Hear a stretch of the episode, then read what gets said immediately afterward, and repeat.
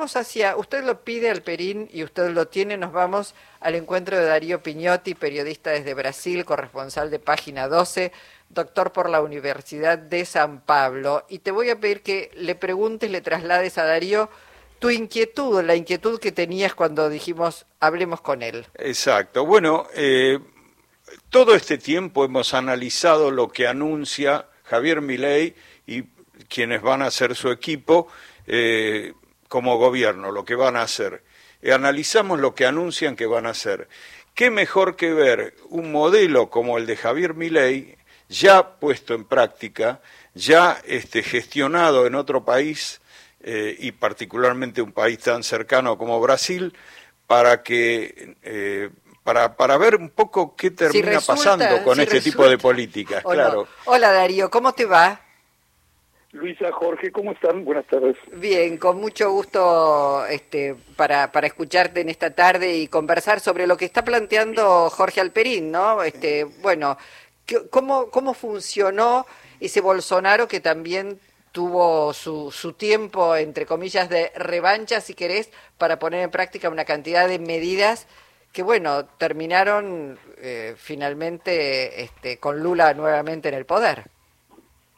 Si la política exterior del presidente electo en Argentina se bolsonarizara, lo que nos aguarda serán cuatro años de aislamiento, de alineamiento directo con Estados Unidos, si es que en Estados Unidos fuera electo el año que viene Donald Trump, y de erosión a la integración regional. O sea, eh, eso es lo que temen en Brasil, por eso hoy Lula, eh, a través de dos mm, funcionarios de su confianza directa, dos funcionarios que trabajan en el Palacio del Planalto, no son ministros en otros palacios, como es el caso del ex canciller Celso Amorín, su asesor especial en asuntos internacionales, y su portavoz, el ministro Pimenta, dijeron, Lula no se va a encontrar con Milei y si alguna vez Lula y Milei hablan, va a ser luego de que Milei le pida disculpas por los insultos recientes. Es decir, se inicia una no relación entre Brasil y Argentina porque aquí en Brasilia lo que se observa es que Milei llega casi como un emisario de Bolsonaro, tanto que el diplomático de carrera, Celso Amorín, dos veces canciller, dos veces y media canciller, porque en realidad fue dos, en dos gobiernos de Lula y un periodo bastante breve en los años 90, estamos hablando de un diplomático aquilatado, llegó a decir que las formas que ha adoptado ley en el último tramo de su campaña y al recibir hoy una llamada o al comunicarse hoy con Bolsonaro, rozan la injerencia interna en los asuntos de Brasil. Por tanto, estamos ante la posibilidad de que ley de tanto emular a Bolsonaro, termine emulando a Bolsonaro, emulando a Trump y dinamitando la integración regional. Ahora, Darío, eh, acá se entiende que sectores que votaron a mi ley, muchos sectores de jóvenes, eh, un poco con la esperanza de mejorar su poder adquisitivo, es decir, es un poco lo que le reprochan al gobierno saliente eh, de Alberto Fernández, eh, la pérdida de poder adquisitivo, cómo la inflación se, se devoró los ingresos, este, hablan del tema de la seguridad. ¿Qué pasó en el gobierno de Bolsonaro en esos temas? Ese, ese, digamos, es otro capítulo. ¿Qué quedó de Bolsonaro después de cuatro años? O si preferís, Jorge, ¿qué quedó de, Brasil después de cuatro años de Bolsonaro? Eh, ayer hubo columnistas, a los que yo respeto bastante en Argentina, pero que mm, afirmaban hicieron afirmaciones del tipo de si Brasil logró sobrevivir a cuatro años de Bolsonaro, ¿por qué no Argentina a cuatro de Milei? Y mi provocación es, por poco Brasil logró sobrevivir a cuatro años de Bolsonaro. Cifras. En Brasil murieron 700.000 personas por el COVID. Y una investigación de la Universidad de San Pablo demostró que 300.000 hubieran sobrevivido si Bolsonaro no hubiera bloqueado las vacunas. Mm. Durante los años de gobierno de Bolsonaro, la violencia policial, guion, violencia parapolicial, porque Bolsonaro, si responde a algún partido fundamental, es al partido de las Fuerzas Armadas y al partido de las policías, se triplicaron.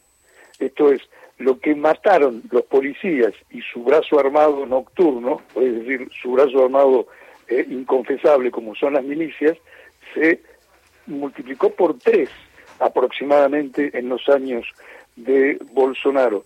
Y en lo que respecta a la calidad democrática, desde que llegó al gobierno Bolsonaro, en primero de enero de 2019, hasta que lo dejó, o se pudiera decir huyó, porque como recordás, dejó el país el 30 de diciembre, dos días antes de que asumiera Lula, para no entregarle el mandato y para no reconocerlo como presidente, Bolsonaro no hizo otra cosa que predicar en contra de la democracia e insinuar que iba a dar un golpe de Estado.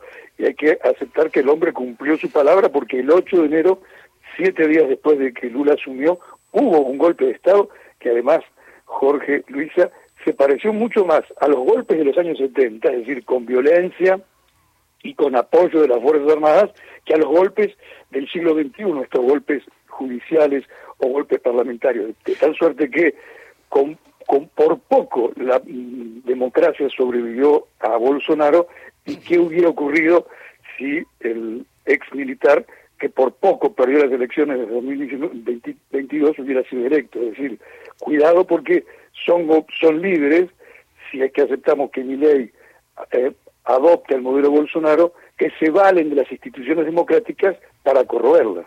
Ahora, Darío, si el balance es, terrible como vos lo describís, ¿cómo es posible que Bolsonaro cerrara, digamos, su ciclo y lograra en la competencia con Lula un, nivel de votación bastante cercano a Lula. ¿Cómo, cómo con semejante balance? Digo porque uno se preocupa por pensando que, que, esa derecha termine consolidándose a pesar de los desastres, ¿no? Tal vez haya que preguntarse por qué estas derechas llegan al gobierno y lo capacitadas que están para construir consensos antidemocráticos. Esto es, Bolsonaro sigue siendo un líder popular, claro que no tanto como el año pasado. Si hoy Bolsonaro se presentara a elecciones, quién sabe si pudiera vencer a Lula, pero es cierto que es una prédica que resulta atractiva, es un producto que se compra y que se consume en el mercado de las ideas.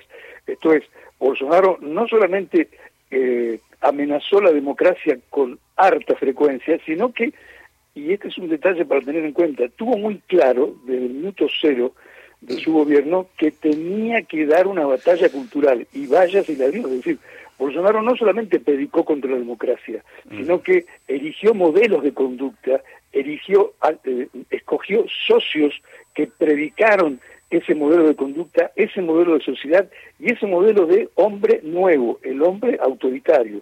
Tener presente, y en esto el modelo brasileño no es idéntico al argentino, y en otros aspectos tampoco, pero en este en particular, que Bolsonaro tuvo de su lado un ejército, el primero el ejército brasileño, y el segundo un ejército de pastores evangélicos de las muy poderosas iglesias neopentecostales, estas también muy vinculadas con el sionismo evangélico norteamericano, en la que hay hartos recursos y estos pastores predicaron domingo a domingo, en realidad ellos lo hacen los sábados y los jueves, no los domingos, en favor de esa ideología, de esa cosmovisión y de esos valores que encarna Bolsonaro, de tal suerte que la explicación no se resume en estos dos minutos de conversación, pero allí puede estar una de las claves. Pero digamos, lo que aparece y que también me da la impresión de que se ha cabalgado aquí, por lo menos la libertad avanza lo ha hecho mucho, es sobre el individualismo, sobre el me salvo solo, sobre una cuestión mesiánica, no un proyecto colectivo de país que nos contenga a todos. Eso parecería ser parte del pasado y quizás la pandemia ayudó a, a meterse para adentro y a pensar que me salvo solo.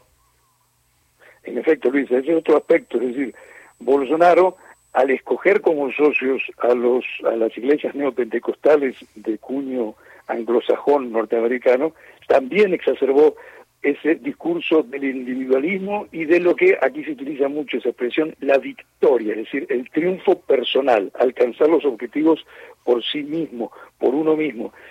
Ten, en cuenta, o te, menciono solo un dato, así como durante décadas en Brasil la Iglesia Católica estuvo bastante próxima de la teología de la liberación, hubo incluso cardenales vinculados a la teología de la liberación, el propio el otrora cardenal y arzobispo de San Pablo, don Pablo Evaristo Arns, ahora esta teología se la llama la teología de la prosperidad, esto es la teología de obtener la riqueza a como sea y por el camino individual, que es la que precisamente predican estos pastores. Mm.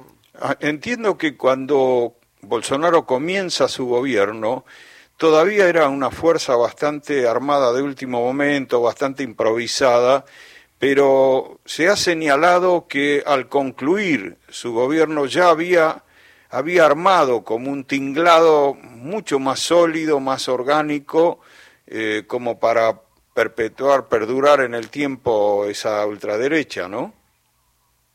Por cierto, porque se hizo de una base político-militar que fue cementando con el correr de los años. Digo político-militar porque eh, el gobierno de Bolsonaro fue un gobierno militar-civil, muchas veces se usaba la expresión cívico-militar, ¿no? En el caso del gobierno del ex capitán del ejército, los cargos centrales, los cargos vitales, estuvieron bajo la égida de principalmente generales del ejército. Con ellos forjó una alianza. Con los eh, eh, policías y pastores, otra alianza, esto es con la bancada de la bala, que es la bancada de los policías, un bloque parlamentario muy fuerte, y la bancada de la Biblia, la bancada de los pastores.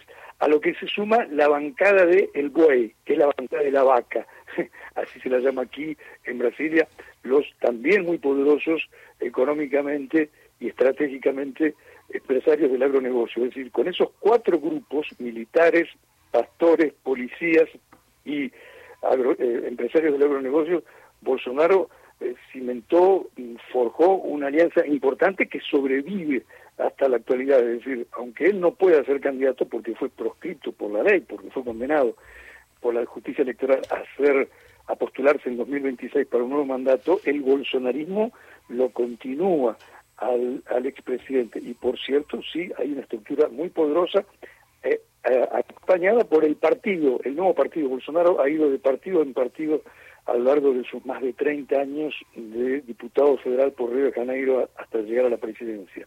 El más reciente es el Partido Liberal, un partido de derecha con tentaciones de ultraderecha que le están dando a esta hora una presencia en el Congreso importantísima. El Partido Liberal tiene la primera bancada en diputados y un bloque importante, no siendo el primero en el Senado. Claro, bueno, las ultraderechas montadas sobre los partidos de derecha eh, que les, les terminan este, digamos, generando esas posibilidades de tener escaños en el Parlamento, de tener territorialidad, etcétera, etcétera.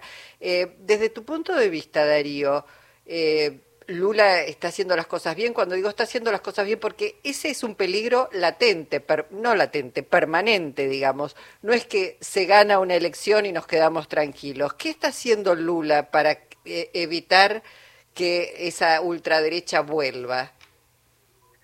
Luis hace todo lo que puede, pero no es suficiente. Es decir, Lula es un demócrata, es un líder popular genuino, llegó por tercera vez a la presidencia luego de haber sido apresado en una causa viciada, como todos conocemos que la causa Lavallato, del ex juez y posteriormente ministro del gobierno de Bolsonaro, Sergio Moro, otro de las personalidades que celebró la victoria de Milei eh, en estos días, ayer lo hizo. Pero claro, eh, tengamos en cuenta un dato que es duro, desde mi punto de vista, ya que pedí la opinión, el, el dato más duro es que Lula enfrentó un golpe de Estado el 8 de enero, llevaba siete días en el gobierno. Y aunque el gobierno se esfuerce, y es comprensible que lo haga, en asegurar que las instituciones están sanas y que sobrevivieron, cuando uno recorre los pasillos del Congreso, del Supremo Tribunal Federal y del Plan Alto aquí en Brasilia, comprende que no. Hasta en la, eh, en la apariencia, hasta en lo eh, arquitectónico pasaron semanas hasta que el Palacio del Alto pudo ser reconstruido. Ustedes saben, es un palacio modernista diseñado por el arquitecto Oscar Niemeyer en los años 60, todo vidriado, que fue completamente destruido. Uno llegaba al Alto y pisaba los vidrios durante varias semanas porque fue una tarea eh, que demandó la presencia de varios eh, especialistas, igual que en el Congreso, igual que en el Supremo. Esta es apenas una descripción para tratar de describir en lo que fue la destrucción de los palacios más importantes de la República, la presidencia, el poder legislativo y el poder judicial, y en lo que, desde la lectura nuestra, son instituciones que no han logrado ser totalmente reconstruidas.